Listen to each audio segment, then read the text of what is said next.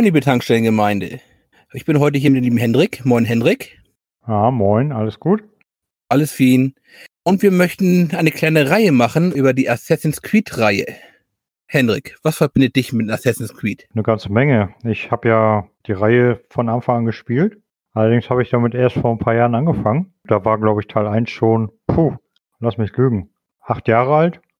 Nee, warte mal. Wann das wäre wirklich spät dazugekommen. Dann wärst du praktisch dazugekommen, da kam Unity gerade raus. Äh, Syndicate gerade raus. Nee, nee, nee, nee, nee, nee, nee. Ich bin schon früher eingestiegen. Bin in die Reihe mal eingestiegen, weil ich bei GameStop Gold auf der Xbox mal Assassin's Creed 2 bekommen habe. Das war so ziemlich am Anfang, ich glaube 2014. Und das hat mir so gut gefallen, dass ich dann mir gesagt habe, oh, jetzt könnte ich mir die Serie ja mal antun, weil ich hatte die bis jetzt total vernachlässigt. Also irgendwie hatte ich die überhaupt nicht auf dem Schirm. Hat mich auch nicht so wirklich angesprochen. Aber dann, nachdem ich sie selber gespielt habe, da hatte ich dann tatsächlich voll Bock drauf. Und habe dann erstmal den ersten Teil nachgeholt. Bei mir sieht es ähnlich aus. Ich bin dazugekommen, ich habe mir, glaube ich, die Budget-Version damals, hm, das ist um 2010 rum gewesen sein, 2009, vom ersten Teil für 15 Euro gekauft. Auf dem Grabbeltisch.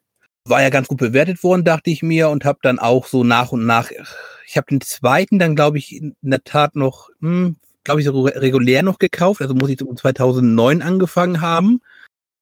Und seitdem immer wieder, wenn sie irgendwo gratis mit dabei waren, habe ich sie immer mitgenommen. Also ich habe sehr viele Kopien von der Computerbit-Spiele hier auch davon rumliegen. Beziehungsweise die neueren kommen ja direkt von Ubisoft oder von Epic. Unity hatten sie ja rausgeschmissen, ne? Umsonst, wo damals hier Notre Dame gebrannt hat.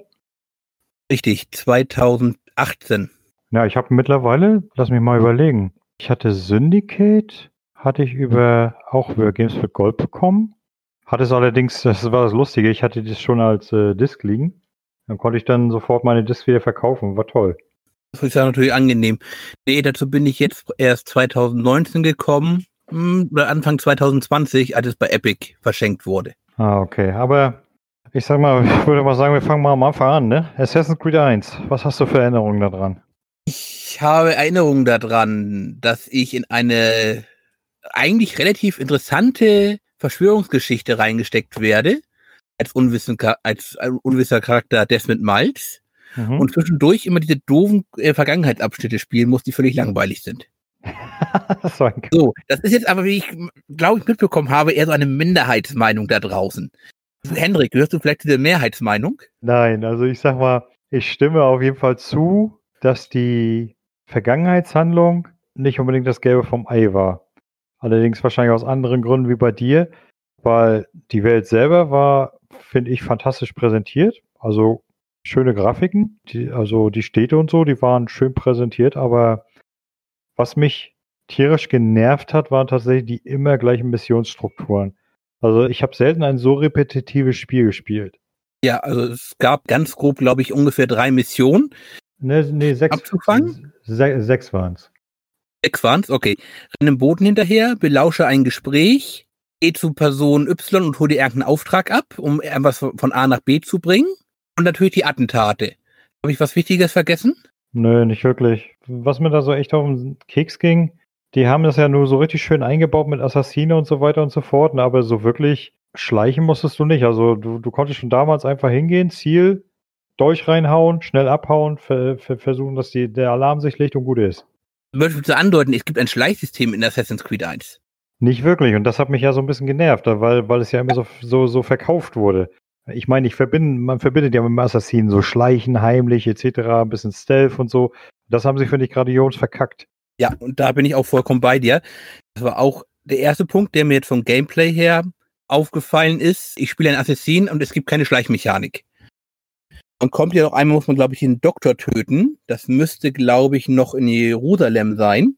Da dachten wir, okay, rein, alles unauffällig, aber immer in dem Moment, wo du praktisch auf ihn zuläufst, egal von wo du kommst, egal ob du das Dach kommst, dich mit äh, Mönchen irgendwie reinschleichst, immer in dem Moment, wo du zu ihm gehst, dreht er sich gerade in dem Moment genau zu dir um und entdeckt dich und löst Alarm aus. So, so, so eine Skriptscheiße, das kann ich ja sowieso nicht ab.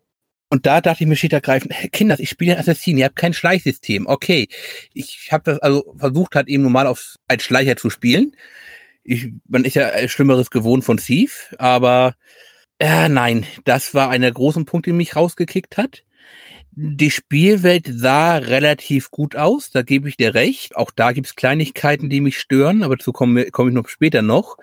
Und der nächste große Punkt, den ich hatte, war schlicht ergreifend, es gab gefühlt nur dreieinhalb Figurenmodelle, außer für die Hauptperson. Ja, das, das, das stimmt tatsächlich. Das erinnert mich so streckenweise so, so ziemlich übel an The Witcher 1, wo es ja, bevor sie es mal ein bisschen besser gepatcht haben, auch nur gefühlt drei Charaktermodelle gab. Nee, das stimmt nicht. Es gab ja schon drei Charaktermodelle für die Huren. Als sie das dann auf Platin gepatcht haben, hatten die, glaube ich, dafür auch drei oder vier verschiedene und dann auch die Bevölkerung deutlich variantenreicher, auch von der Kleidung her. Aber es war trotzdem immer noch eine Menge Inzest dabei. Enhanced-Version hieß das, glaube ich. Enhanced nannte sich das dann richtig, ja. Ähm, gut, das waren jetzt natürlich Limitierungen, die man damals hatte, aber störte mich einfach.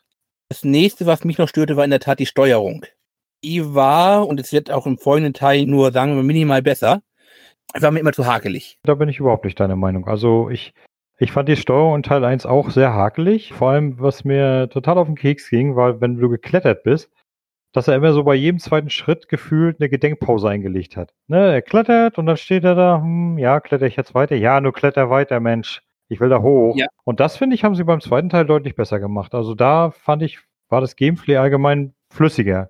Ja, das wird im folgenden Teil in der Tat dynamischer, das ist richtig. Ich könnte dagegen argumentieren, dass das in eins immer anstrengender aussieht als in anderen Assassin's Creed-Teilen. Also in eins spielt es sich und fühlt sich auch nach Arbeit an. Das stimmt. Wobei ich sagen muss, um nochmal auf deinen Punkt mit der Geschichte zurückzukommen. Ich sage mal, die Desmond-Geschichte, ich, da bin ich, glaube ich, ich glaube, da sind wir wohl mit einer Minderheit von denen, die die Gegenwartsgeschichte auch interessant fanden und finden, dass die, denke ich mal, dazugehört. Aber die Vergangenheit war natürlich der Kit, der das Ganze zusammengehalten hat. Weil ohne die, mal ganz ehrlich, aus der Desmond-Geschichte, was hättest du so großartig draus machen können im ersten Teil? Das ging ja nur darum, dich einzustimmen. Die hatten ja da schon geplant, mehrere Teile zu machen. Richtig. Und weil die Desmond-Teil, glaube ich, auch schon beim im ersten Teil zerrissen wurde, äh, haben sie dann, glaube ich, auch immer weiter erst reduziert und dann im dritten nochmal auch richtig ausgebaut. Dazu muss ich fast ein Leider hinzufügen, um sie dann halt eben gänzlich sterben zu lassen. Aber wenn wir schon so viel über die, über die Geschichte reden, möchtest du den, den Vergangenheitspart oder einmal den Gegenwartspart zusammenfassen? Ich sag mal, der Gegenwartspart ist ja schnell zusammengefasst. Wir wachen auf in einer, in einer merkwürdigen Maschine, wissen nicht, was los ist und haben zwei Gestalten vor uns. Ein, sagen wir mal, Herrn im besten Alter, mit schwarzen Haaren, mit schwarzen Haaren, der gute Professor, Namen vergessen. Warren Vidic. Warren Vidic, der uns erstmal erklärt, ja, Animus, wir können damit die genetischen Informationen auslesen über ihre Ahnen und damit ihre, und damit ihre Geschichte wieder auferstehen lassen. Und dann haben wir gleich unsere äh, Assistentin mit dabei, Lucy Stillman, die mhm. so ein mhm. bisschen den Part spielt, äh, aber bitte nicht immer so viel auf einmal, das könnte unangenehme Effekte nach sich haben. Ja, genau. Der Professor sieht natürlich deutlich dazu ist, komm, mach doch mal alles kurz am Stück. Über, am besten über Wochen dann wird das immer, wird, wird immer wieder unterbrochen über die, einmal über den Schlaf und natürlich immer wieder über die Abschnitte, in dem wir dann wieder in die Vergangenheit springen. Es macht einfach eine relativ schöne, Stimm mysteriöse Stimmung auf über die ganze Verschwörung, die im Hintergrund läuft. Zum Beispiel wissen, dass das Internet, das Fax, der Computer all, am Ende an alles von Astergo bzw. von den Templern gespielt wurde.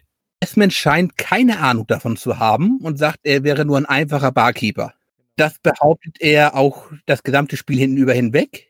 Merkt aber auch dann gerade gegen Ende des Spiels, dass er immer durch die Effekte, in dem Fall ist es jetzt der dicke Effekt, immer mehr Fähigkeiten von Alter ihr bin Al-Shab. Das ist ein geiler äh, Name, ne? Bitte? Ja. Und das war der Adler keines Mannes Sohn, wenn ich richtig bin. Okay. Also das bin Al-Hab heißt keines Mannes Sohn. Aha. Merkwürdig, dass er hinterher dann auch noch in der Laufe der Geschichte einen Vater und eine Mutter bekommt. Der Vater heißt auch halt eben keines Mannes Sohn auf Deutsch. Aber dann sieht, und am Ende sieht man halt eben, äh, dass sie, seine gesamte Kammer ein großes Schriftbild hat mit einer Botschaft für ihn, dass er befreit werden soll. Und da endet dann das Spiel. Was bei dem Gegenwartspart mit dem, dass er behauptet, dass er nur ein einfacher Barkeeper ist, ich meine, es stellt sich ja in den späteren Teilen dann noch raus, dass er wohl weiß, wo er herkommt, richtig? Wenn ich mich richtig entsinne? Erst im dritten. Er sagt auch noch im zweiten Teil, dass von Assassin keine Ahnung hat, als er praktisch in, in der Assassinenfestung ist. Nein, da muss ich widersprechen. Hast du mal die DLCs gespielt von Assassin's Creed Revelation? Äh, Revelation, da wird das erst relativiert. Das ist richtig. Denn da kommt ja auch dann, dann sein Vater. Nee, der Vater kommt doch erst. Kommt er erst in drei? Bin der mal, der kommt. Ich dachte, der, ich dachte, der kommt Nee, nee, nee, doch, doch, doch, doch, doch, doch, er kommt, nee, doch, er kommt schon in Revelations, aber da ist ja Desmond in diesem, in diesem äh, Animus gefangen. Da hört man ihn immer nur so aus dem Off, wenn ich mich richtig entsinne. Ja, richtig, aber da wird schon praktisch schon klar, dass das, also erst da wird einem erzählt, dass Desmond offenkundig mehr weiß, als er die ganze Zeit sagt. Was natürlich die Auffrage aufwerft. Ich habe Desmond in der Tat seine Verwirrung, dass er keine Ahnung hat, was hier vor sich geht, abgenommen. Mhm. Äh, er kann also durchaus ein brillanter Lügner sein, was durchaus zu einer Erzählung dann aus drei passen würde, zu den Tagebüchern. Aber warum sollte es den Assassinen erzählen? Na, du hast, du hast jetzt meine Frage nicht beantwortet. Hast du in Revelations den DLC gespielt, das verlorene Archiv? Ja, habe ich. Ja, da, da hat er doch seine Geschichte erzählt, wie er aufgewachsen ist und dass er. Nein, aber es geht, es geht darum, also wie gesagt, ich habe in dem Part geglaubt, dass er keine Ahnung hat. Was war für mich gesetzt. Was ich nicht verstehe, ist, warum er die Assassinen da belogen hat. Ja, das war wahrscheinlich wieder so Ubisoft-typische äh, künstlerische Freiheit. Ich glaube, er steht ergreifend. Ubisoft hat das irgendwann in Entwicklung entschieden, dass er doch Ahnung hat. Das könnte natürlich auch sein. Vielleicht war AC1 auch erstmal nur ein Versuchsballon mit so, so, so Netflix-mäßige offene Endung, dass man sofort einen Nachfolger machen könnte. Weil ich sag mal, der, der Vergangenheitspart, den fasse ich jetzt mal kurz zusammen. Du bist ja der Assassine alter ihr und wirst von deinem Mentor, nee, am Anfang nieder, ja, am Anfang verkackst du ein Attentat, wirst von deinem Mentor niedergebügelt. Ganz nebenbei fand ich es alter ihr auch ein ganz schön arroganter Vogel, also der war schon sehr von sich überzeugt, kam schon ziemlich arschlochmäßig rüber. Und ich fand, das hat sich bis zum Ende des Spiels auch nicht so wirklich gebessert. Sagen wir nur so seicht. Aber er hat auch eigentlich kein Attentat verkackt, sondern er wollte praktisch ein Attentat ausführen, und zwar an William Monterey, obwohl es eigentlich sein Auftrag war, ein Artefakt zu sichern, bevor die Templer es bekommen. Auf jeden Fall hat er verkackt. Und ja. ähm, dann stuft ihn ja sein Mentor wieder zurück, ne? Und sagt er. Muadim stuft ihn dann wieder zurück. Du bist jetzt nur noch ein Novize. Ja neulich die Folge was vergessen und ich finde es interessant, wenn du Assassin seine Waffen wegnimmst, weiß er auf offenkundig nicht mehr, nichts mehr von dem, wie man kämpft. Ja, das ist ein geiler Trick, ne? Also habe ich damals auch gedacht, Mensch, die nehmen ihm sein Schwert weg, seine Klinge und jetzt weiß er nicht mehr, was los ist. Okay, alles klar. Scheiß Assassine. Ich meine, gut, okay, spielmechanisch hat es vielleicht Sinn gemacht, aber so rein vom logischen her hat es absolut null Sinn gemacht. Man sollte ja meinen, dass die Assassinen auch dahin getrimmt werden, dass sie selbst ohne ihre ganzen Waffen irgendwen spektakulär umbringen können, richtig? Ja, aber ich glaube, es gab, gab es, es, glaub, es gab auch noch keinen Faustkampf im ersten Teil, ne? Hm, das müsste ich jetzt lügen, weiß ich gar nicht mehr. Ja, und dann führt man ja halt diese verschiedene Attentate in verschiedenen Städten durch und nebenbei vertreibt man sich ja noch, dann noch die Zeit damit, wenn man so bescheuerte Achievement-Sammler ist wie ich, insgesamt 410 Flaggen einzusammeln. Und das fand ich einfach nur grottenbescheuert. Also, uh, wie kann man sowas Langweiliges da einbauen? Und vor allem, wie kann man dann auch noch in meinem Fall so doof sein, den Mist wirklich sammeln? Aber du siehst das dann auf der Map, ne? Oh, so viele Fla Flaggen und oh, die muss ich alle haben. Oh nein. Du siehst auf der Map nur, wie viele Flaggen es gibt in einem Bezirk. Ja. Gott sei Dank werden die nirgendwann angezeigt. Ich konnte die also komplett ignorieren. Ja, na, ich habe das dann ja, wie gesagt, Erfolge und gibt so eine schöne interaktive Map im Netz und da kann man die dann schön fleißig abhaken, wenn man eine eingesammelt hat. Das fand ich recht hilfreich. Aber das Lustige an der Geschichte war ja, du, du bekommst ja nicht mal was dafür, weißt du, wenn das wirklich wenigstens noch was gebracht hätte. Aber am Ende bringt ja dann noch nicht mal was, den Kram einzusammeln. Am Ende ist es ja, du, du sicherst den, den Edenapfel. Dein Meister hat da auch Bock drauf und möchte gerne, ganz gerne natürlich wieder mal das übliche, war größenwahnsinnig, Weltbeherrschen, bla bla. Und du machst ihn kalt. Ende der Geschichte. Ach nee, der Edenapfel schickt ihm ja noch eine Message. Ja, aber ich habe noch eine Frage. Und zwar, als du all vor dem das erste Mal gesehen hast, was war dein Gedanke dazu? Inwiefern, was war mein Gedanke? Hast du dir irgendwas Besonderes gedacht? Ich habe gedacht, oh, nice, sieht schön aus. Okay. Mein Gedanke war, ah, okay, du bist der Endboss. Echt? Ja. Also ich habe eigentlich gedacht, naja, so die typische Vaterfigur, langen Rauschebart, stechender Blick, das muss der Boss sein. Ja, habe ich auch, aber nicht der Endboss, sondern so, das ist der Boss von dem Verein. Das war so mein Gedanke. Okay. Ja, also ich, ich sah ihn nur, habe die Se äh, Sequenz einfach gehabt und habe mir gedacht, du bist doch garantiert der Endboss. Ich weiß nicht, wie ich darauf kam. Ich habe hm. keine Ahnung, nur ich weiß, dass ich eben diesen einen Gedanken hatte, als ich ihn das erste Mal sah. Ich habe das ja so gespielt, ich, ich kannte ja praktisch schon die Fortsetzung, ne, also AC2. Und da wurde ja, ja teilweise gingen sie ja auch darauf ein, vor allem in der Desmond-Story. Und es war schon interessant, das so zu erleben, aber hätte ich gewusst, dass das Ding so repetitiv ist, ich glaube, ich hätte nicht gespielt. Ja, das war damals ein Versuch halt eben, ist auch durch einige Interaktionen noch durchgegangen. Aber es hat sich am Ende durchaus ausgezeigt, kann man, kann man durchaus für Ubisoft sagen. Na, was ich auf jeden Fall immer toll fand, war so schön auf dem Turm oben sitzen und den, und den Rundumblick genießen. Wenn, wenn du ja. so synchronisiert hast. Das war schon nicht übel. Das war nett. Es hat mich auch gleich zu einer Spielweise gebracht, die ich dann durch alle Assassin's Creed praktisch durchgezogen habe. Und zwar das erste, was ich mache, wenn ich irgendwo hinkomme, sobald verfügbar ist, ist alle Türme in der Stadt abzuklappern und zu aktivieren. Ja, wobei sie die Türme ja mittlerweile deutlich reduziert haben, ne? Die sind weniger geworden, aber die Spielweise hat sich nicht verändert.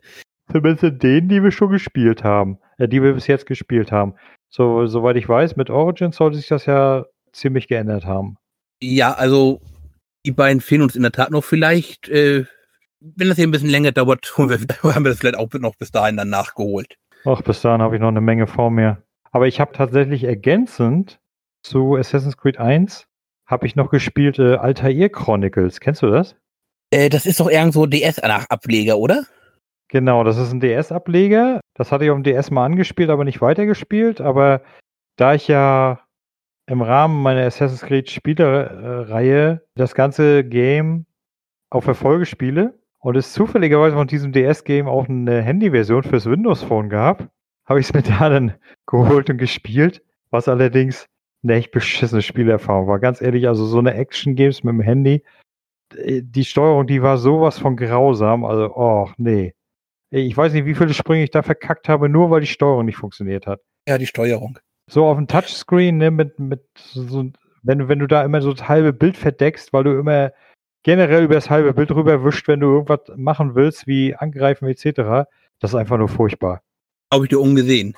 Hat das Spiel irgendwie die Geschichte noch vorangebracht oder sonst irgendwas getan? Das spielte tatsächlich nach dem ersten Teil und war so eine Art Überbrückung, hat, hat Altair's Geschichte noch ein bisschen weiter erzählt. Zusätzlich zu diesen kleinen Teilen, die dann später in Revelations noch dazu kamen. Und bei Brosser. Dafür mit seiner ersten Frau war die in Chronicles? Ja, ja, ja, die war da auch mit drin. Aber ich sag mal, die Story war eigentlich ziemlich belanglos, sag ich mal ja, vom Prinzip her hat er seine Frau kennengelernt und hat er auch wieder so ein paar Aufträge gemacht, ein paar Attentate etc., aber das war jetzt nichts, was man unbedingt hätte gespielt haben müssen. Okay. Aber kennst du denn den Anspruch, den damals äh, Ubisoft in verschiedenen Statements von Entwicklern, sowohl von, jetzt wird's grausam, DTTS heißt er, glaube ich, der Hauptentwickler, so wie mhm. Jane, Jay Raymond als Producerin damals veröffentlicht haben? Na, welche denn? Wüsste ich jetzt nicht. Sie haben gesagt, das soll eine äh, historisch akkurate Spielserie werden und haben das definiert mit akkurater als in der Popkultur und auf ungefähr alles, was du so in 30 Sekunden auf, auf Wikipedia finden kannst. Das haben sie ja, würde ich mal sagen, ganz grandios verkackt. Also ich würde gerne das Thema ein bisschen kurz am ersten Teil, weil der noch relativ wenig Geschichte mit drin hat, kurz durchgehen. Wirklich nur auf die Schnelle, weil es, es, es wird in späteren Serienteilen eigentlich nur schlimmer. Also ich, ich sag mal, ich verstehe die Assassin's Creed-Spiele mittlerweile eher als Abenteuerspielplätze im historischen Design. Aber nicht so unbedingt auf historisch akkurat. Ja, aber es wird schon beim Design wird teilweise ein bisschen schwierig. Ich lasse jetzt mal die ganzen Personen draußen, auch dass die Kreuz, das Kreuzzug erst später aufkam und dass man vorher das eher so als Pilgerreise verstand oder als Expedition. Erinnerst du noch den Phasendom, den du in Assassin's Creed auch als Aussichtspunkt nutzen konntest? Ja, so dunkel. Erinnerst du dich an diese schöne goldene Kuppel? Äh, nicht mehr so wirklich. Die hat er erst seit 1962 und vorher war es immer ein schwarzes Bleidach. Okay, aber ich würde mal sagen, dass 99% der Gamer das äh, getrost ignoriert haben. Äh, das weiß ich gar nicht mal. Also, das ist für Leute, die ein klein bisschen was mit äh, Religion am Hut haben, ist der Felsendom doch schon ein sehr aufgeladenes Gebäude. Steht ja, ich benutze jetzt bei den beiden deutschen Namen, auf dem Tempelberg, beziehungsweise auf das Heiligtum, wie er dann im Arabischen heißt. Mhm. Das ist halt eben eine Stätte, wo sich wirklich drei Weltreligionen drum tanken, in der westlichen Welt eigentlich die wichtigsten sind. Das Judentum, das Christentum und halt eben die Muslimen. Ja, mag sein, aber da mich Religion null interessiert, bin ich da in der Beziehung sehr unbeleckt. Dich hat dann wahrscheinlich auch nicht in, in Arkon auch nicht diese gotische Kathedrale irgendwie stört. Nö. Hätte sie sollen? Ja, es gab zwar schon gotische Kathedralen, aber die hast du außer von England und Frankreich erst 200 Jahre später sonst wo gesehen. Da war Arabien, sagen wir, noch ein bisschen weiter weg. Ja, warte mal, aber das ganze Spiel, Zeit, äh, Spiel spielt doch zur Zeit der Kreuzritter. 1191 spielt es, zur Zeit des dritten Kreuzzuges. Genau, und meinst du nicht, dass die da irgendwas hochgezogen haben? Nein, Arkon wurde überhaupt erst das erste Mal 1900, äh, also 1152, glaube ich, von den Kreuzrittern erobert. Okay, und ich weiß gar nicht, Gotik? Also mit Gotik verbinde ich eigentlich immer Mittelalter. Wir sind im Mittelalter. 1191 ist, ist das mittlere Mittelalter. Ging das Mittelalter nicht erst so offiziell ab 13, 1400 los? Nee, 13, 1400 bist du schon im Hochmittelalter. Das Mittelalter beginnt, je nachdem, wie man rechnen möchte, ungefähr mit äh, Karl dem Großen 800. Mhm. Äh, es, es, gibt aber auch 500 nach Christus als Zahl. So ungefähr 1500 nach Christus. Na gut, aber ich sag mal so, im allgemeinen Tenor verbindet man mit dem Mittelalter ja vor allem die Jahrhunderte, in denen so Hexenverbrennung bla an der Macht waren. Das war die moderne. Moderne drin. Salem, die Geschichte sind all, alle so 1600, 1700. Also das dunkle Zeitalter war eigentlich eher die Moderne, also der, gerade der Anfang der Moderne, als das Mittelalter selber. Mhm. Dunkel jetzt im Sinne nicht vom verlorenen Wissen, sondern im Sinne von Grausamkeit. Ja gut, ich meine, grausam war die Menschheit, glaube ich, zu allen Zeiten. Ja, aber du hast, also mit dem Beginn der Moderne hat die Kirche zum Beispiel auch Macht eingebüßt und hat versucht, das wiederum zu kompensieren, indem sie, sagen wir mal, durchaus gewalttätig wurde. Spanische Inquisition wird vielen Begriff sein, kommt auch im 16. Jahrhundert. Mhm. Im Moment doch, müsste 16. Jahrhundert seinen Anfang haben. Bin schon relativ froh, dass ich heutzutage geboren bin. Also sag mal, das Ganze ist ja so bummelig 500 Jahre her. Lass mal gucken, was die Leute in 500 Jahren über unsere heutige Zeit sagen. Vielleicht gelten wir da alle als rassistisch, äh, als Rassisten und frauenverachtende Misskerle. Aber wohl eher als die Leute, die den Planeten an den Rand des Ruins gebracht haben, falls er nicht schon ruiniert ist. Auch das ist noch eine gute Möglichkeit, ja. Also gelten wir dann wahrscheinlich, äh, werden dann diese Jahre jetzt wahrscheinlich als die Arschlochjahre gelten. So ungefähr. Es gibt aber noch eine, also jetzt möchte ich noch Assassin's Creed noch einmal ganz kurz loben, aber auch. Und zwar einmal für die Burg Mastaf. Die sieht relativ Was? gut aus. Hauptburg in Syrien, der Assassin. Ach so. Bonsburg die sieht relativ gut aus, nach dem, was man da so an heute an Bildern findet. Ist nicht ganz klar, wie jetzt in der Tat früher aussah. Und wer auch relativ gut getroffen ist, ist Richard Erste, Löwenherz. Sieht man ja auch im Spiel. Einmal, es ist relativ am Ende kommt er vor, da macht er gerade Monterey ein bisschen fertig, weil er einfach hat die Gefangenen umbringen lassen. Das hat er allerdings in der Historie selbst angeordnet. Darauf hat Saladin ja angefangen, auch dann die gefangenen Christen umzubringen. Aber Richard, du hast, hast es auf Englisch gespielt? Nein, bist du wahnsinnig auf, auf Deutsch. Okay, im Deutschen hat es, glaub, hat es, wenn ich mich recht erinnere, nicht, aber in, ich habe noch mal kurz in die Englische noch mal reingeguckt. Der, er hat da so einen leichten französischen Akzent mit drin in seinem Englisch. Okay. Das ist schon mal relativ gut, denn eigentlich hat der arme Kerl kaum Englisch gesprochen, eher so ein bisschen stotternd und äh, holpernd, aber fließend Französisch. Weshalb? Weil er sich praktisch nur in Kontinental, äh, also auf dem äh, europäischen Kontinent, also sprich gerade auch in Frankreich, aufgehalten hat. Verdammt. Er hat ein bisschen, also während er noch so im Hochmittelalter, frühe Moderne, der perfekte Herrscher war, Kreuzritter, starker Mann, yeah, ist es heute eher so, dass man sagen, der Kerl war eigentlich ein ziemliches, ähm, na sagen wir nicht Arschloch, sagen wir Egozentriker und ein missglückter mhm. Herrscher, weil er sich nie um sein, um sein Land gekümmert hat. Ja, ich hätte vielleicht mal besser in Geschichte aufpassen sollen, aber so gerade diese Zeit mit den ganzen Königen, bah, bah, ich fand es so gehend langweilig. Das kennst du, keine Angst. Robin Hood sagt dir was. Ja, Robin Hood, also Richard Levenherz kann ich schon verbinden, aber allgemein die ganze Zeit damals. Gerade in Robin Hood siehst du so als auch als edlen Herrscher, der jetzt alles richtet, nachdem Johann Ohnland mit seinem Sheriff von Nottingham das so, so gegen die Wand gefahren hat. Ja, wobei Robin Hood ja keine real existierende Person ist. Ja, aber es kommt aus der Zeit, wo er halt eben noch als der große weise König gehandelt wurde. Das sind so die Anfänge. Soll ich dir noch mehr zum ersten Teil über Geschichte erzählen oder sollen wir zum zweiten Teil lieber springen? Nö, also wir können gerne zum zweiten weitergehen. Und dann gehen wir mal zum zweiten mal, weiter. Ich sag mal, der erste, so gesehen, um nochmal zum Abschluss zu kommen, endete ja so halbwegs mit dem Cliffhanger, dadurch, dass Desmond ja praktisch auf dem Weg nach draußen war. Äh, und, und was ich dann wieder ganz gut fand, war, dass der zweite dann nahtlos angesetzt hat. Der zweite hat nahtlos angesetzt, aber der erste hat aufgehört, wo er praktisch gerade die Botschaft lesen kann und sagt, okay, ich muss ja bald raus. Ja, ja, genau. Also er, er hat auf jeden Fall ein offenes Ende. Ja, das, mhm. was, Cliffhanger-Ende, das hast du ganz richtig gesagt. Was im Übrigen auch eine Unart ist, die ich gerade auch bei Serien und so hasse. Heutzutage muss anscheinend jede Serie ein beschissenes offenes Ende haben, dass man noch Jahr weitermachen kann. Und wenn dann die Serie aus irgendwelchen Gründen eingestellt wird, dann stehst du dumm da. Ja, das ist die alte Sache. Find, plan eine Serie so, bekomm das Geld so und mach einen Cliffhanger nur, damit du weißt, dass du auch wirklich weitergehst. Genau so. Sind alle unzufrieden. Aber wie du schon dachtest, der zweite schließt sofort an. Und zwar mit der, glaube ich, unfähigsten Befreiungsaktion aller Zeiten. Inwiefern? Lucy Stillman kommt dann praktisch in deine Kammer, Blut bespritzt, sagt dir, du musst noch mal kurz in Animus steigen. Wir haben noch maximal zehn Minuten, dann müssen wir hier weg sein. Steigt noch mal in den Animus rein, startet praktisch die ersten äh, ähm, Endzugsequenzen. Siehst du aber nur so ganz kurz, dann musst du halt eben sofort raus, denn ja, und dann führt, komm jetzt, wir haben keine Zeit. Sie werden gleich merken, was ich gemacht habe. Schleichen durch ein Büro, hat dann ihre tolle Security-Karte, zieht sie durch und die Tür geht nicht auf. Desmond mit dem tollen Aderblitt kann natürlich sofort ganz kurz die Tür öffnen, weil er ja sieht, welche vier Tasten gedrückt werden müssen. Wieder im Fahrstuhl, ab in die Tiefgarage. Jetzt kommt das Kampftutorial, wo du dann, keine Ahnung, was sind das, ungefähr zehn Wächter mit ihr zusammen verprügeln musst. Ja, und vor allem noch ohne, ohne Lebensleiste oder so. Wirklich das Tutorial, das kannst du, glaube ich, nicht verlieren, egal wie sie dich zusammenschlagen würden. Und dann geht's halt eben ab ins Auto und dann zum Assassinenunterschlupf. In den Kofferraum. Du kommst, natürlich in den Kofferraum, wie sich das genau. gehört.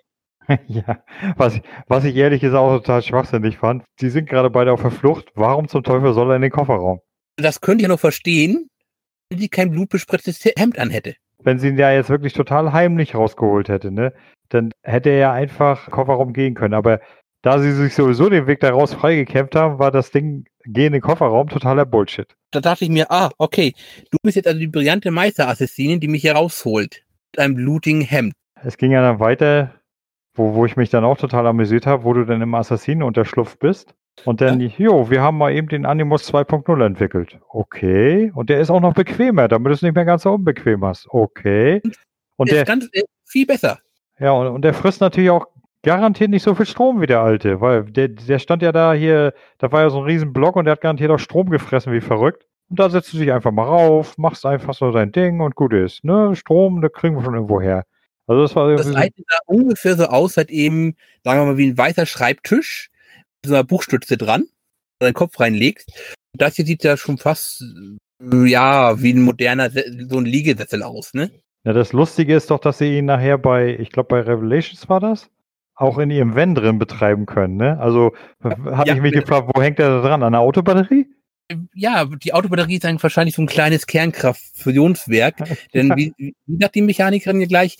Ah ja, die Templar, Astergo.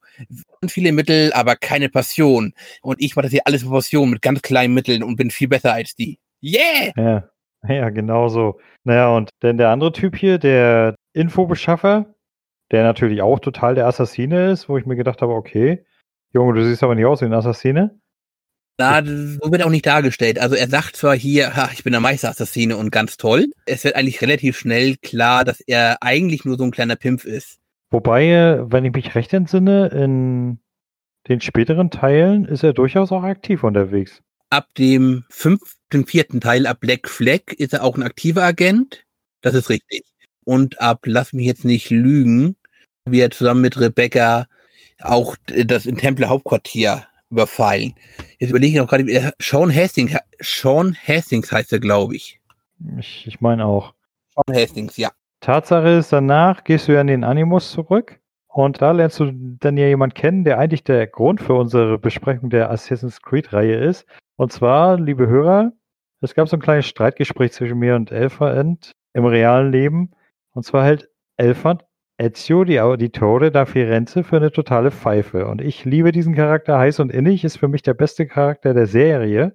Und jetzt möchte ich tatsächlich live von Elfan mal hören, warum bitteschön zum Teufel hältst du Ezio für eine Pfeife? Weil er eine Pfeife ist, hätte ich jetzt fast gesagt, aber ich habe mit dem Spielstart, sagen wir, ein paar kleine Probleme gehabt. Also das alles ist jetzt durch und dann fängst du ja gleich an, dass du halt eben eher mit deinem Bruder dann interaktiv über die, über die Dächer springst. Nee, ist ja gar nicht wahr. Du fängst an, indem Ezio zur Welt kommt. Du darfst ja sogar noch aktiv bei der Geburt helfen. Ja, stimmt. Ich darf noch einmal A drücken, wenn der Vater ihn auf den Arm hat und dann fängt er, fange ich an zu schreien. Und auf einmal der Vater ein Enzio, sprich Adler, wäre ein toller Name für mich. Ich weiß jetzt nicht, was Schreien eines Babys mit einem Adler zu tun hat, aber vielleicht sind das irgendwie ähnliche Töne. Ja, ein Adler schreit ja auch, ne? Eine Taube auch. ja, was weiß ich nicht. Der Name klingt auf jeden Fall gut. Der italienische Name klingt fast alle gut, ist glaube ich das Problem. Ja, der erste nicht so, aber ich finde Ezio di Auditore da Firenze hört sich irgendwie cool an. So, dann kommt das Kampftutorial gegen den Sohn der Piazzis. Ja. Suche ich dann erst die alte oder, oder habe ich sie davor besucht? Das weiß ich jetzt gerade nicht mehr. Erstmal sind es die Pazzis und nicht die Piazzis. Die Pazzis, ja. Und zweitens, nee, die Christina besuchst du erst danach. Dann besuche ich die Christina. Dann mache ich mich da, da, Moment, ich möchte nur kurz stören. Ja, ja, wer weiß. Ja, braucht nur eine Minute. Und dann sagt sie, richtig, ist es. Und dann sagt Enzio, ja, das kam irgendwie falsch rüber. ja, genau. War er noch kurz sympathisch. Kommt der Vater rein, will seine Tochter wecken und sieht halt eben Enzio bei ihm und Enzio sagt nur, ah, tut mir leid, tschüss, ich muss mal weg. Ja, so typischer Italiener halt, ne? Wie man sich so einen Italiener vorstellt. Also in der Lore ist Christine seine große Liebe. Nein, ist sie nicht. Sie ist eine große Jugendliebe. Und die Geschichte wird ja in Brotherhood durch Rückblenden auch nochmal erzählt, aber seine große, seine wirkliche große Liebe trifft er erst in Revelations. Das ist das, richtig, die kommt ja später, aber sie ist halt eben zu dem Zeitpunkt, meinte ich, jetzt seine große Liebe. Halt deswegen sage ich auch Jugendliebe. Und die Geschichte geht ja leider tragisch aus. Ja, es geht dann dementsprechend weiter, halt eben der, der Bruder erwischt ein und dann machen wir diesen Wettkampf. Passiert ist mir aufgrund dieser perfekten Steuerung von Assassin's Creed 2, wie hätte ich wahrscheinlich sagen würde, dass ich runterfalle, wenn mein Bruder zuerst da ist und es kommt das Autosave. Autosave setzt mich ungefähr, ich will nicht lügen, dass es fünf Sekunden sein, bevor der Bruder an, am Zielpunkt ist, auf der Rückseite des zu erklärenden Gebäudes ab, wo es keinen Haltepunkt gibt. Mhm. Also dann war die Mission komplett neu gestartet. Nee, du, du liegst komplett falsch. Nach den Pazis, nach der Sequenz mit den Pazis, kommt das zuerst mit dem Bruder. Ihr müsst erstmal los. Ezio ist verletzt an der Wange, davon hat er seine, äh, Quatsch, an der Lippe, davon hat er seine Narbe und an der Wange. Und sie suchen dann erstmal den Doktor auf. Der Doktor kuriert ihn. Daraufhin ist die Sequenz, dass die beiden das Dach erklettern. Und dann will der Bruder nach Hause und er, er sagt zu ihm, warte mal, ich will noch mal bei Christina vorbeischauen. Habe ich nicht gefragt, was zuerst kam, Hendrik? Hast du nicht gesagt, dass Christina dazwischen kam? Ja, nee, ich habe mir jetzt noch mal so ein bisschen überlegt über die Sequenz und das war tatsächlich so. Christina kam zum Schluss und dann warst du am Morgen ab zu Papi und Papi gab dir dann den ersten Auftrag, von wegen hier Bodendienste machen. Das hört sich auch schlüssiger an. Schön ist, dass Papi dann auch sagt, ja, du bist, du bist ein völlig unmöglicher Sohn, das ist ein wilder Rumtreiber. Ich weiß, was ich tun soll. Ach, du erinnerst mich einfach so an mich in meiner Jugend. Ja. Hast du dir zufällig mal diesen Film angeguckt? Welchen meinst du? Das war so die, die Vorgeschichte zu AC2. Da wurde so ein bisschen darauf hingearbeitet, warum der, der eine Typ später auf Papi so wild ist, ihn zu Fall zu bringen. Nee, den kenne ich in der Tat nicht. Ich meine, muss man heute auch nicht mehr gucken, der war damals schon ziemlich trashig. Geht aber fast 20 Minuten. Falls du doch mal Interesse hast, guck mal auf YouTube. Okay, ist das so ein Ma äh, Maschinenfilm? Nee, nee, das ist tatsächlich mit echten Schauspielern. Okay. Nach Revelations gab es ja noch einen Maschina-Film, wo dann die letzten Tage von Ezio gezeigt wurden. Also den, den kenne ich, ja. Ja, habe ich mir auch nochmal angesehen. Oh, jetzt wird, jetzt wird die Sache ein bisschen schwierig. Zwar, Ezio macht also jetzt die Besorgung für seinen Vater, dann kommt halt eben der Bekannte seines Vaters da rein, der Alberti oder wie er hieß. Und er sagt, hier, komm, geh mal zu Muttern, die hat Aufgaben für dich. Und dann gehen wir zu Muttern die stellt uns hauptsächlich Leonardo da Vinci vor. Mhm. Sagt, ach ja, das ist so ein Mann mit so viel Passion und wunderbar. Ach, so sollte es auch werden. Ja, aber ich, ich lasse meine Passion doch raus. Und dann sagt sie irgendwas nur, aber nur an Vaginas. ja. Ich finde die Mehrzahl etwas verstörend dabei. Im Spiel wird auch halt eben Christina nicht als die große Jugendliebe dargestellt. Aber deswegen kommt es ja so äh, für mich in diese Richtung. Der, der typische Italiener so Hallodri, immer leichtfüßig, immer auf der Suche nach der nächsten und so weiter. Weißt du, wie ich meine? Ja, aber so kenne ich die Italiener einfach nicht. Ich weiß, es gibt dieses Klischee, das ist richtig, aber. Richtig, das, das, das meine ich. Ezio ist ein wandelndes Klischee und das fand ich so klasse. Ja, aber ich sag, ich sag ja, dass er ein beschissener Charakter ist. Also als Klischee funktioniert er auch in Teilen, aber ist halt eben an sich kein guter Charakter. Er ist einfach eine Zusammenstülpung von Klischees. Er hat durchaus gute Momente und auch weniger gute Momente. Also du siehst zum Beispiel, jetzt schnell ein bisschen vorgespult, da wird Vater, älterer Bruder, jüngerer Bruder werden bei, äh, gehängt. Er möchte jetzt natürlich, als jugendlicher Heißsporn, die er ist, natürlich alle auf dem Platz erstmal töten. Wo, wobei, warte mal, kleiner Einwand. Was ich bis heute nicht so wirklich verstehe, wieso sie den jüngeren Bruder aufgebammelt haben. Weil ich meine, wie, wie, wie alt war der? Zehn? Elf? Der männlicher Erbe.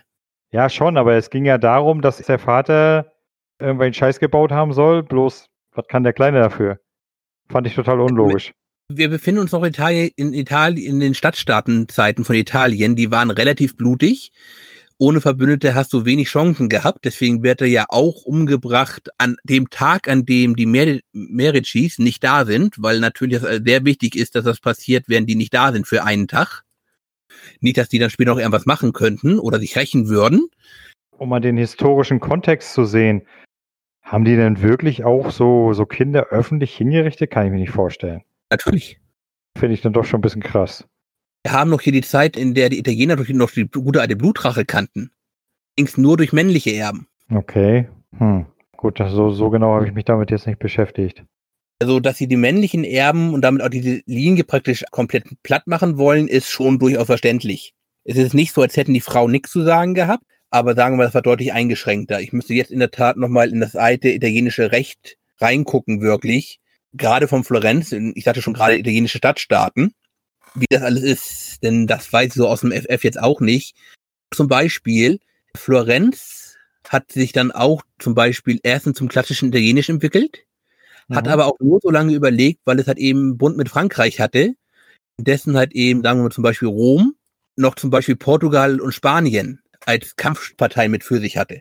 Es war also wirklich eine ziemlich wilde Zeit, wirklich mit jeder gegen jeden, Stadt gegen Stadt. Der Onkel hinterher nochmal, als wir an dieses, oh Gott, wie Mon gerade Montenegro sagen, wie heißt der Ort nochmal? Monteriggioni. Regioni kommen.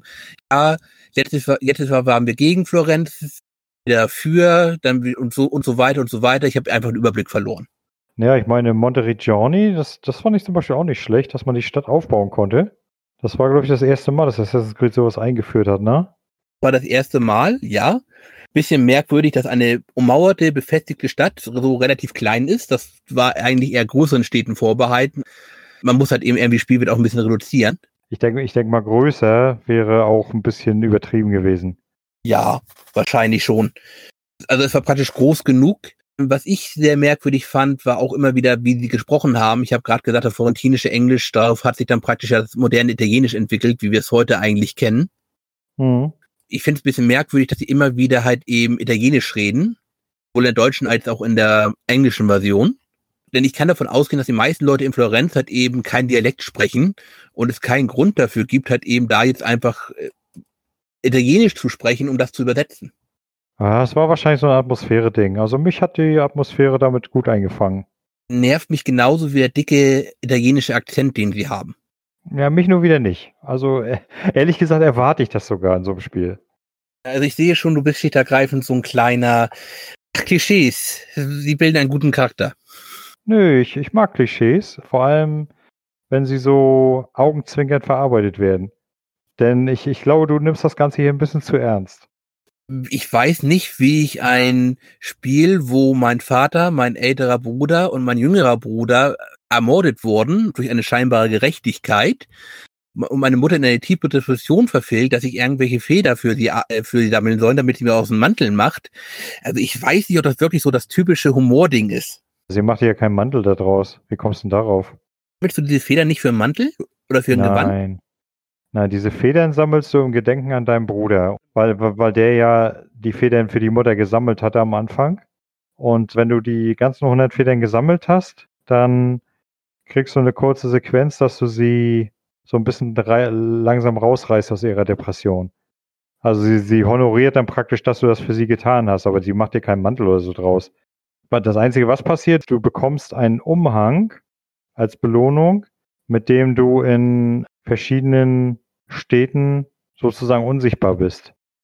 Nee, Blödsinn, Quatsch. Das war der andere Umhang. Das Gegenteil. Da, da bekommst du den, genau, da bekommst du den Auditore-Umhang und äh, der sorgt dafür, dass du von allen, in, zum Beispiel in Florenz, immer sofort auf dem Keygap bist. So war das. Ich weiß nicht, wie dieses Spiel als lustige Komödie irgendwie aufnehmen könnte. Inwiefern? Das, was ich gerade gesagt habe. Allein mit Was? dem Start hat eben erstmal meine, meine gesamte männliche Anverwandtschaft wird getötet. Hm. Also mein Bruder, meine Brüder, mein Vater. Mutter kommt in Depression. Meine Schwester weiß auch nicht eigentlich, was so los ist. Na, was macht denn Ezio? Er sind auf Rache. Also er sind natürlich auf Rache, möchte umbringen. Es kommt schon eine Einspielung, dass die klar macht, dass das hier nichts wert. Wir müssen hier alle weg. Zwischendurch waren wir noch zu kurzzeitig im Hurenhaus und haben gelernt, wie man sich tarnt, Ja. Taschendiebstahl begeht.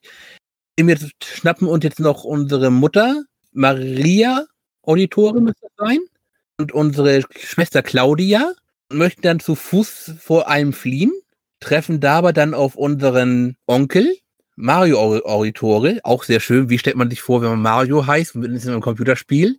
It's me, Mario. die Sache ist die, was ich dann viel merkwürdiger fand, dass auf einmal der Patzi aufgetaucht ist. Wo ich mir dann gesagt habe, hm, wo kommt denn der Vogel jetzt her? vermute, er hat, er hat Pferde gehabt und Wagen. Unsichtbare Pferde und unsichtbare Wegen, aber Aber Ezio ist doch eigentlich auch mit dem Pferd abgehauen, wenn ich mich recht entsinne. du siehst ihn praktisch nur, wie er halt eben ins, in das Bordell reingeht, sagt Mutter, Schwester, wir müssen jetzt los und dann wandern die zu Fuß. Du musst dann raus aus der Stadt. Bin mir eigentlich ziemlich sicher, dass du dort ein Pferd bekommen hast. Also das erste Pferd, was ich jetzt spontan erinnere, ist halt eben, wenn wir unserem Onkel folgen wollen, Hm. der uns dann zwei Jahre, glaube ich, da ein Obdach gewährt hat, trainiert hat. Wir wollen eigentlich ja sofort weiter. Hast uns ja schon gerettet, ja schön und gut, Onkel, aber wir müssen hier weg, denn wir sind hier viel zu nah an Florenz dran und zu viel zu nah an den Pazis. Das ist alles ganz schlecht. Aber komm, mein Junge, komm, ich bringe dir kämpfen bei. Auf der Straße bliebst du auch nicht. Tu's nicht für mich, tu's für deine Mama, tu's für deine Schwester. Zwei Jahre, dann, ja, gut, dann wollen wir halt eben, jetzt haben alles gelernt, wollen weiter. Unser Onkel ist darauf irgendwie so ein bisschen pikiert und sagt, ja gut, aber die Pazis sind jetzt da, wir müssen jetzt gegen, gegen was sie tun. Nee, habe ich keine Zeit für. Gehen zu irgendeinem Gesellen, der da rumsteht und fragen, sag mal, warum ist mein Onkel so Pazi? Du, die Pazis haben die letzten zwei Jahre uns kontinuierlich angegriffen. Dein Onkel hat dich beschützt und du bist jetzt so von undankbar. Und wir ändern natürlich darauf als guter italienischer Familienmensch jetzt sofort unsere Meinung und sagen, okay, gegen die Pazis, Onkel, Schuldenbegleiche, machen wir. Oh, so also Butter. Aber auch ungefähr ab dem Moment ist das Ganze mit von und zu wegen Schwestern in Sicherheit bringen kein Thema mehr. Ja, nee, muss, musst du ja auch nicht. Du baust ja Monteregioni aus. Da ist sie ja beschützt hinter starken Mauern. Und mal abgesehen davon geht das Ganze ja sowieso den Bach runter am Anfang von Brotherhood. Also davon ab. Ist ein Bach runter? Am Anfang von Brotherhood wird doch die Stadt zerstört. Ja, stimmt, richtig, ja. Um mal wieder auf äh, AC2 zu kommen. Warte mal, wenn ich mich recht entsinne, bist du doch dann erstmal im Umland unterwegs. Und wie hieß diese blöde Stadt, zu der du dann laufen sollst? Äh, ein bisschen in der Toskana unterwe unterwegs. Äh, In der Toskana, genau. Ja, du bist in der Toskana. Wie hieß die Stadt, die da war? Weißt du es noch? Ich hätte spontan Mailand gesagt. Nee, nee, Mailand war es nicht. Aber ist egal. Auf jeden Fall die Stadt dort, die ist ja in den, Hand, in den Händen der Pazis und dann legst du erstmal die ganzen Pazis um. Auch den Sohn, der uns ja auch schon vorher aufhalten wollte. Ach, ja. Aber ich fand, ich fand das toll, vor allem, wo ich den endlich aufspießen konnte. Habe ich nur gedacht, so, jetzt habe ich dich. Aber ganz ehrlich, du hast gerade deinen Kindheitsfeind Maulheld aufgespießt. Ja, und? Wo ist das Problem? Ja, ein, wirklicher italienischer Edler wie ein Auditore hätte dafür seine Leute gehabt. Ja, gut, aber Ezio ist halt ein Mann der Tat. Und außerdem ist er ja in dem Moment kein wirklicher Edler mehr, er ist ja auf der Flucht immer noch. Er ist noch immer von Edlen geblüht. Das ist immer, das hat noch immer eine Menge Wert, auch wenn du von einem verfolgt wirst. Auch wenn ihm da anfangs merkwürdigerweise noch nie die, der Gedanke kommt, dass man die Medicis irgendwie mal kontaktieren müsste, die ja zwei Tage später wieder aufgetaucht sind, äh, nachdem es alles so schlimm war, und eigentlich damit starken Verbündeten hätte. Das fällt ihm ja erst praktisch ein, als die Medicis angegriffen werden und er dann da Lorenzo verteidigen muss.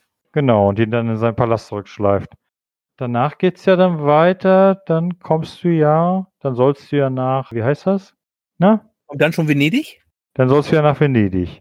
Du reist ja dann über die andere Stadt dort, in der du die hier Katharina Sforza kennenlernst. Und äh, ganz praktischerweise schleifst du ja auch noch Leonardo mit. Achso, Äh, apropos. haben die wie- irgendwie kurz vor Venedig irgendwie aufgegriffen? Ja, nee, du, du triffst ihn, du triffst ihn auf dem Schiff wieder, auf dem du, mit dem du nach Venedig fährst. Wobei, Ah, okay. meine kleine Zwischenfrage. Wie fandest du, wie fandest du Leonardo dargestellt? Äh, ziemlicher Abklatsch vom echten, ne? Ach, ach so, du kennst Leonardo? Ich kenne zumindest die historischen Beschreibungen von ihm, ja. Nee, ich, ich meine jetzt auch nicht anhand der historischen Figur, sondern die Spielfigur. Ja, was macht er bitte? Der, also, seine Hauptfunktion ist es halt eben, mir Waffen zu geben, in denen er irgendwelchen Codex-Seiten entschlüsselt. Ab Ja, und zu bringt er auch noch die, äh, die Geschichte dadurch weiter. Sich so als verwirrter Sonderling dargestellt. ja, aber ich fand ihn eigentlich recht, äh, recht nett dargestellt. Ich mochte ihn. Ich formuliere es mal so, also eine bedeutend, einer der bedeutendsten Künstler seiner Zeit. Und es haben offenkundig nicht viele Leute mehr zu tun, als ihn zu triezen und ihn umzubringen.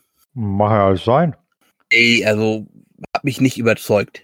Andere historische Figuren, die wir immer wieder begegnen werden, ist er eher eine Karikatur. Von dem, was wir vom echten Leonardo wissen, als halt eben das sehen wir halt eben keine Art und Weise Leonardo da Vinci.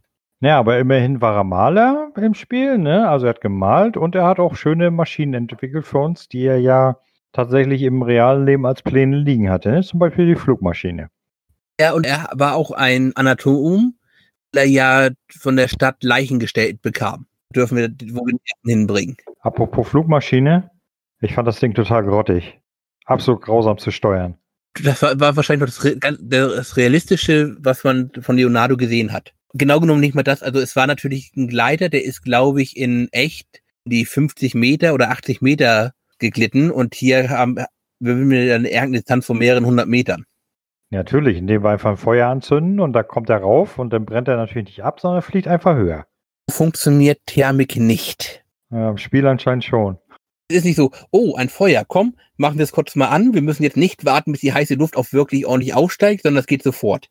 Ah, Physik, nächste Klasse. Also ich sag mal, vom Prinzip her müsste man die ganze Physik jetzt neu schreiben. wir können das ganze Spiel gleich neu schreiben. Ist ja klar, dass es damals in Italien Sklaverei gab. Nö. Also praktisch in Gesamteuropa. Ja, Sklaverei in dem Sinne Sklaverei oder meinst du eher so Leibeigene und so? Ein Sklaverei. Im Sinne von Sklaverei. Also richtige Sklaverei Latein- ich Latein. Sklavus, wovon sich heute noch das, äh, das Volk der Slaven ableitet. Okay. Also jetzt so wirklich hab ich, hätte ich es jetzt nicht auf dem Schirm gehabt. Kommt im ganzen Spiel ja auch nicht vor. Würde man sagen, passt ja auch irgendwie nicht rein, oder? Also ich wüsste jetzt ehrlich, ich wüsste jetzt ehrlich gesagt nicht, wie man das Thema hätte sinnvoll einbauen sollen. Im Zweifel, indem du Leonardo steht ergreifend noch einen Kofferschlepper hinterher trägst, anstatt dass du selbst machen musst. Ja, gut, so vielleicht, aber das wäre dann historisch vielleicht ein bisschen korrekter gewesen, aber glaube ich nicht, dass das jetzt so viel geändert hätte. Ja, aber wie gesagt, wenn wir schon anfangen, die Physik neu zu schreiben, können wir gleich halt eben ganz anfangen, alles neu zu schreiben. Ja, das stimmt natürlich. Wobei ich sagen muss, wo ich dann das erste Mal in Venedig war, war ich so ein bisschen enttäuscht. Wieso? Hast du so wie ich versucht, mal zu gucken, ob man, ob, ob man endlich schwimmen kann? Wieso, du kannst ja schwimmen. Ah, kannst du. Aber, Du schwimmst etwas langsam, oder? mh, ja, sehr langsam. Okay, es war schon besser. Meine Erwartung war noch von ersten Teil steht ergreifend, okay, es gibt Wasserkontakt, bis man ist tot. Aber Mhm. nein, man konnte schwimmen. Okay, ah, ich bewege mich ungefähr so sch- schnell wie ein Sack Zement im Wasser. Okay.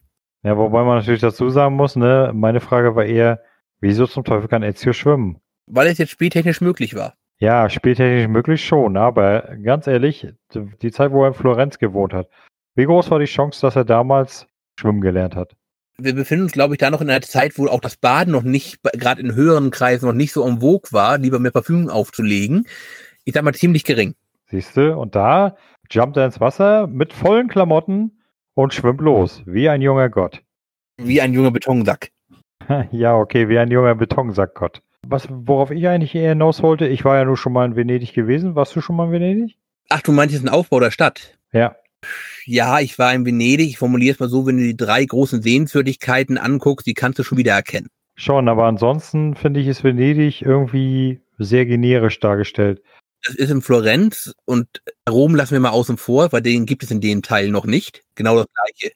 Na, was ich dann auf jeden Fall sehr interessant fand, ich habe ja beides gespielt. Ich habe ja damals die drei Teile so alleine gespielt und ich habe vorletztes Jahr habe ich die Ezio-Trilogie gespielt, also das Remaster.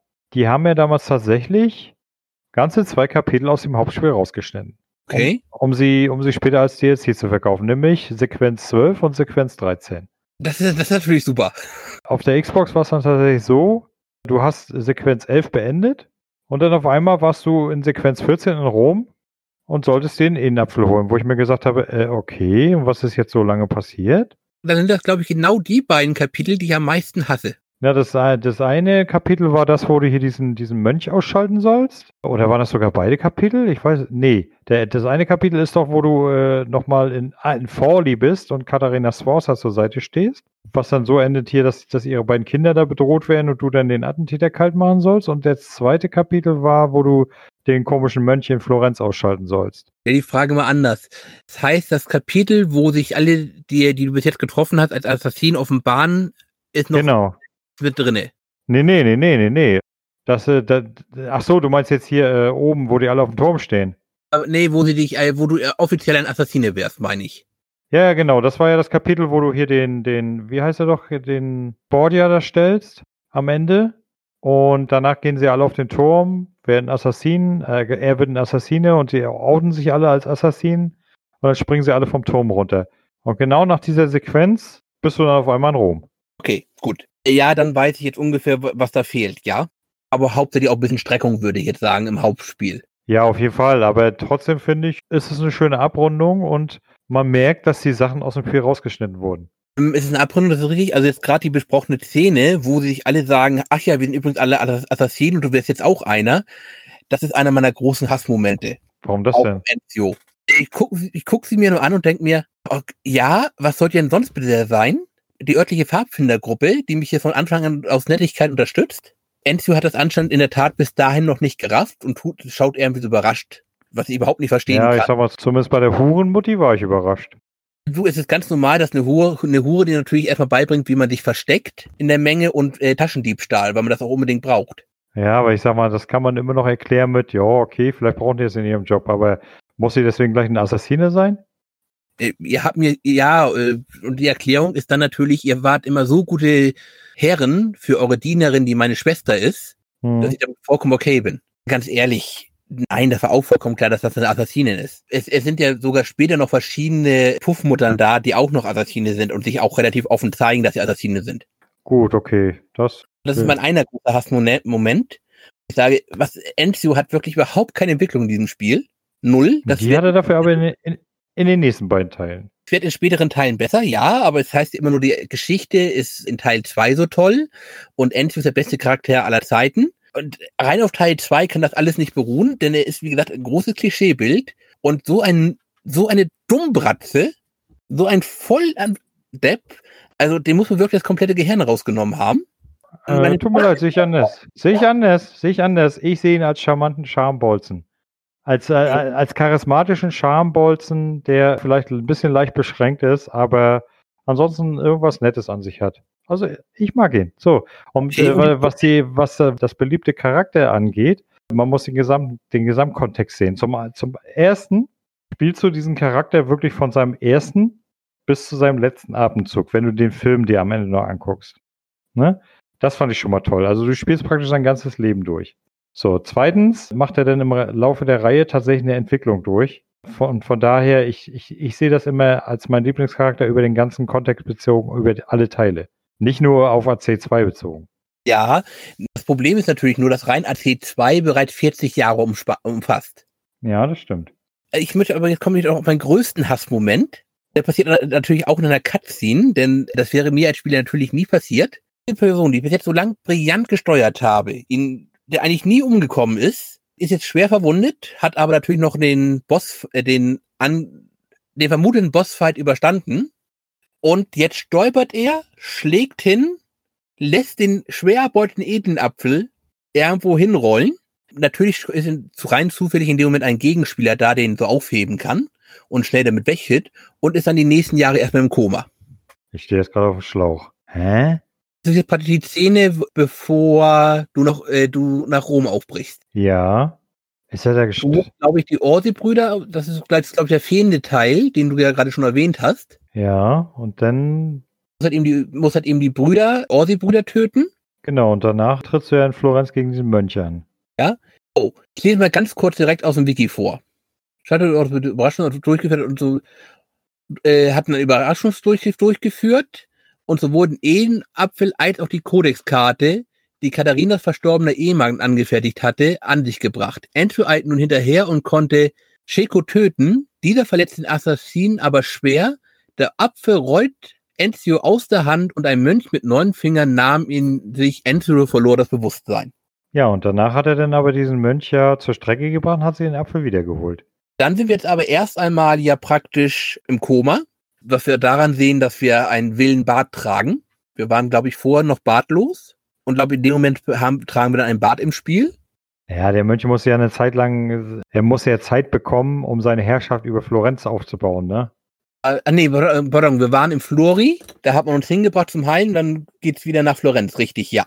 Also wieder eine Zeit lang waren wir jetzt irgendwie bewusstlos, anscheinend über mehrere Jahre, aber mit einer, excel einer exzellenten Pflege, denn wir müssen nicht irgendwie nochmal, keine Ahnung, zehn Jahre Reha machen, damit unsere Muskeln wieder alle da sind.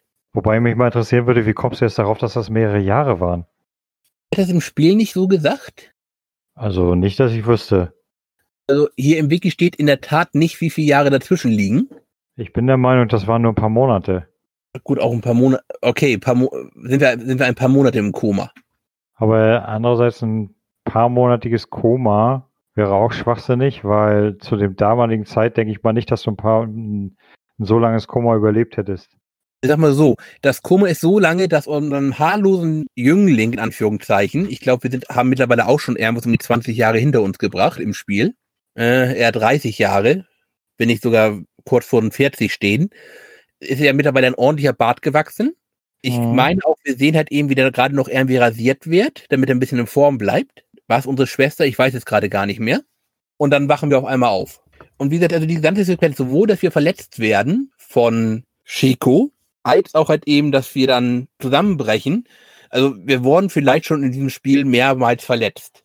In aller Regel nicht, weil wir einfach nur alles ausgekontert haben an Gegnern, was kam. Reicht ja Mhm. auch auf. Aber da wurden wir halt eben dann in der Zwischensequenz schwer verletzt von ihm.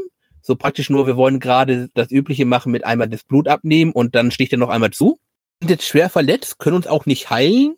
Das ist wieder, das ist einfach so, okay, das ist jetzt unsere Geschichte und genauso macht es und dass es vorher alles anders lief, ist vollkommen scheißegal. Und nee, sorry, das geht einfach nicht. Ja, Dementsprechend ist Endzustand halt eben für mich halt eben der stolpernde Idiot, der den, den Eden später schon wieder verliert. ja gut, aber ob man deswegen ihn hassen soll, also ich weiß ich nicht. Du hast vorher halt eben keine Charakterentwicklung, wie ich schon gesagt habe. Sagen wir in den 20 Jahren, die wir in, insgesamt spielen. Wir übernehmen ihn, glaube ich, mit irgendwas um die knapp 20 Jahre nach der Geburt. Spielen wir in praktisch 20 Jahre und in dieser Zeit gibt einfach keine Entwicklung von ihm.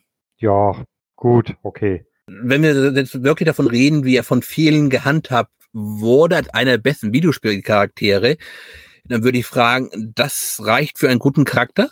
Schlicht ergreifend sagen, nee, pardon, 1999 kam Planes of Torment. Also ich habe mal geguckt, Ezio wird verwundet, er wacht auf, wird von Katharina betreut und das alles ist im selben Jahr. Also wir sprechen hier nicht über Jahre. Das Einzige, was richtig ist, den Apfel wiederholen, tut er sich tatsächlich erst neun Jahre später. Okay, vielleicht habe ich das deswegen so falsch in Erinnerung. Und neun Jahre hatten, haben dann für den anderen natürlich gereicht, um seine Herrschaft über Florenz auszubauen, dank des Edenapfels. Und das wiederum hört sich für mich logisch an. Ja, sagen wir mal, Florenz äh, wechselt ja einige Male in der Zeit praktisch die Herrschaft. Nicht so oft wie in Wirklichkeit, aber doch schon einige Male. Um der jetzt neun Jahre, hat er, also anscheinend hat er doch neun Jahre Reha gebraucht, bevor er dann wieder als vollwertiger Assassine los konnte. Die anderen Assassinen haben sich ja schon alle als mehr oder weniger nutzlos herausgestellt.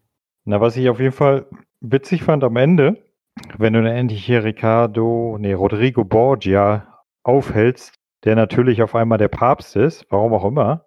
Weil Borch ja auch in Realität der, ba der Papst war, passt auch zeitpunktmäßig. Sorry. Könntest du noch bitte einmal sagen, auf welche geschickte Assass Assassinenweise wir uns in Rom einschleichen? Na, wenn ich mich entsinne, stehst du da irgendwo auf der Mauer und reitest dann mit deinem Pferd die Mauer lang.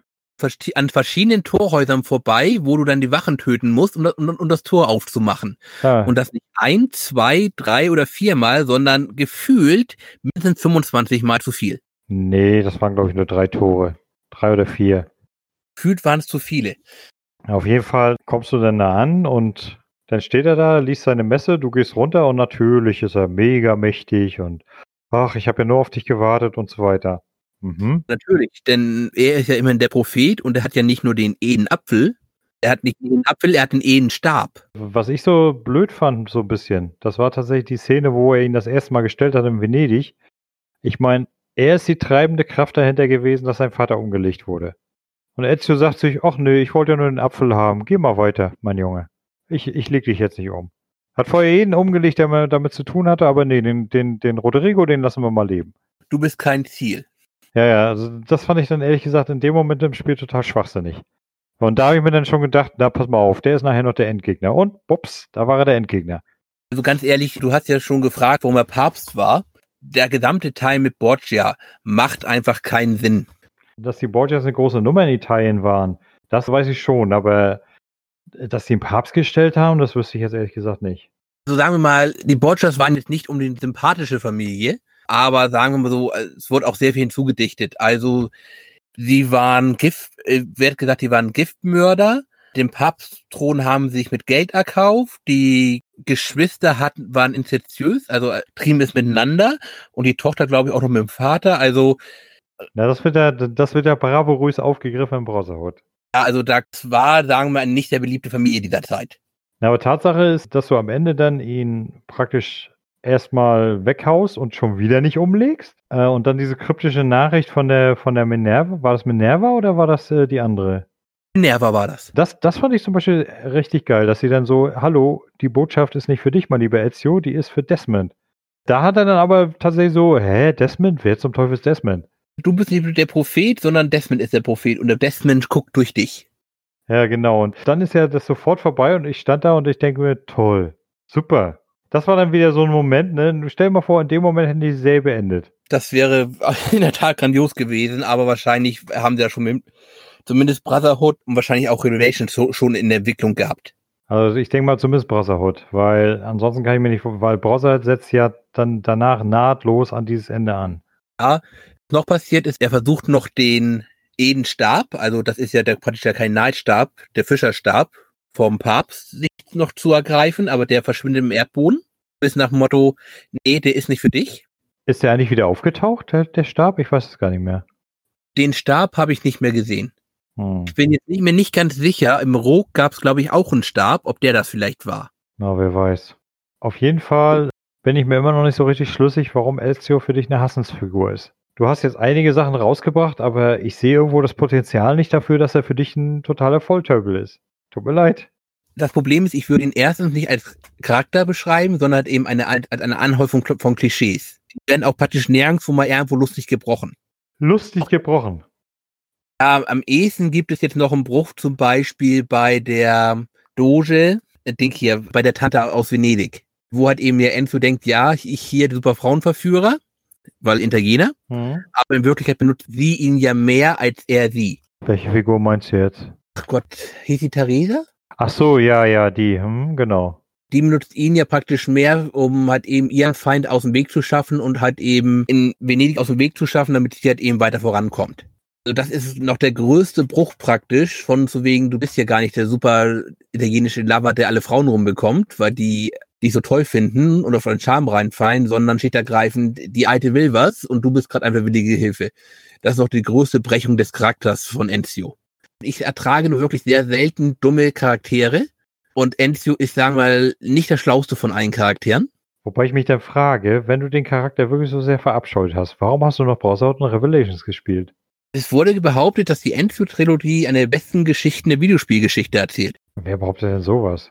Also ich sag mal, es, es ist eine, für mich persönlich ist es eine interessante Geschichte, die mir auch Spaß gemacht hat, aber eine der besten Geschichten der Videospielzeit äh, wohl eher nicht. Dafür strotzt sie, wie du schon richtig äh, bemerkt hast, viel zu sehr vor Klischees.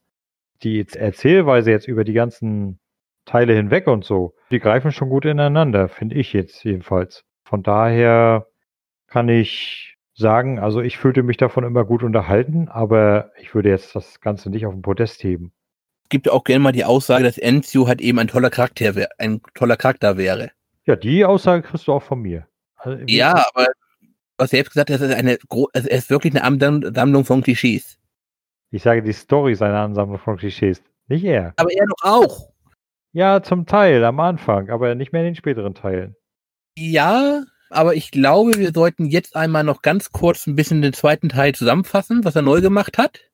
Und dann Also- sollten wir, glaube ich, die Folge beenden. Hey, hast keinen Bock mehr oder was? Du hattest gesagt, ungefähr eine Stunde. okay. Naja, vom Prinzip her, was hat er besser gemacht? Einmal klettern war deutlich besser. Zumal, Ja. wenn du später diese, diese Klaue noch gekriegt hast.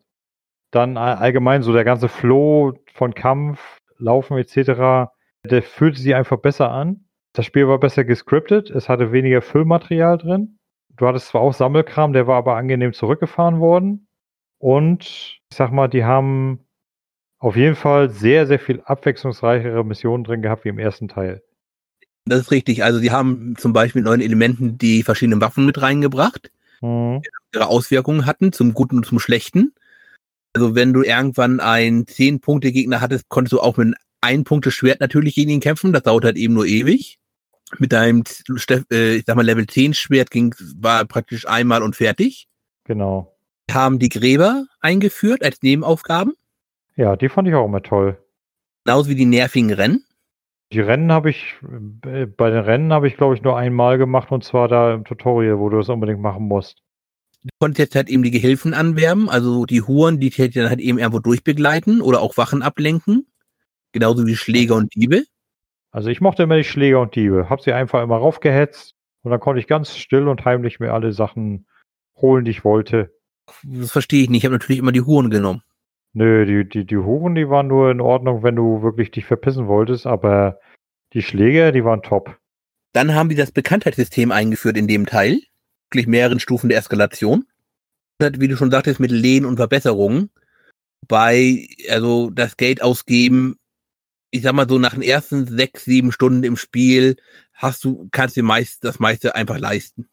Ja, natürlich, vor allem, weil sie ja da auch schon eingeführt haben, umso mehr die Stadt ausgebaut wird, umso mehr Kohle kriegst du. Sag ihm, das war ja nachher eigentlich schon Selbstläufer. Nachdem die Stadt komplett ausgebaut ist, bist du nur alle paar Stunden mal hin, hast deine Truhe geleert und du brauchst dann gar nicht mehr großartig was machen und konntest dir sowieso alles leisten.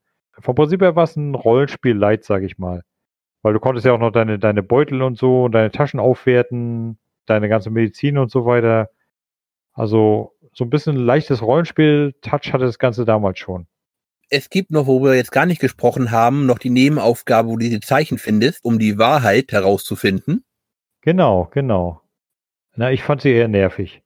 Ja, kann man, aber sie geben der ganzen Mythologie dieser Welt dann nochmal einen schönen Unterbau. Ja, aber ich fand gerade diese, diese Aufgaben, das war ja nicht nur die Zeichen zu sammeln, sondern ja auch diese dusseligen Rätsel zu entschlüsseln. Und da war, war mein Lieblingshassding immer, dass du den Edenapfel in irgendeinem Bild finden solltest. Und wenn du da nicht wirklich ganz langsam sukzessive Schritt für Schritt vorgegangen bist, hast du das Scheißding nie gefunden. Du hast das auf Konsole gespielt, ne?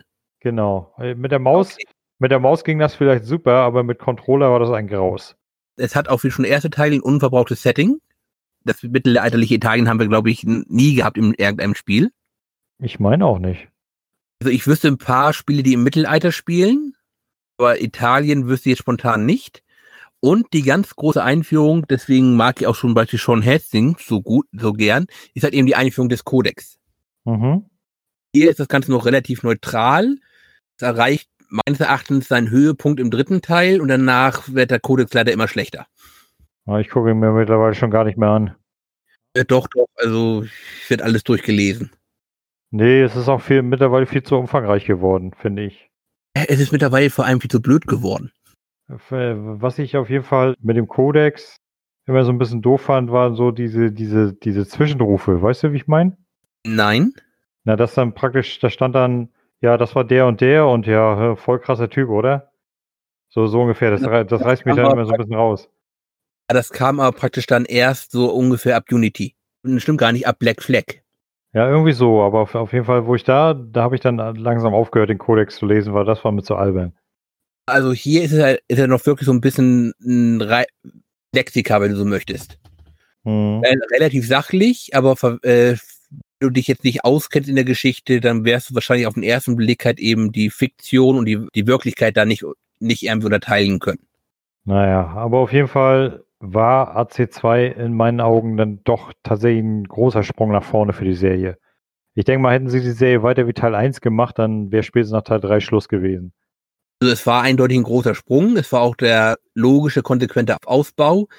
Also ich bin mit Ezio als Charakter noch immer nicht zufrieden, aber es liegt jetzt wie gesagt nur an mir. Ich finde auch, sie töten in der Tat die Gegenwartsgeschichte in Teil 2.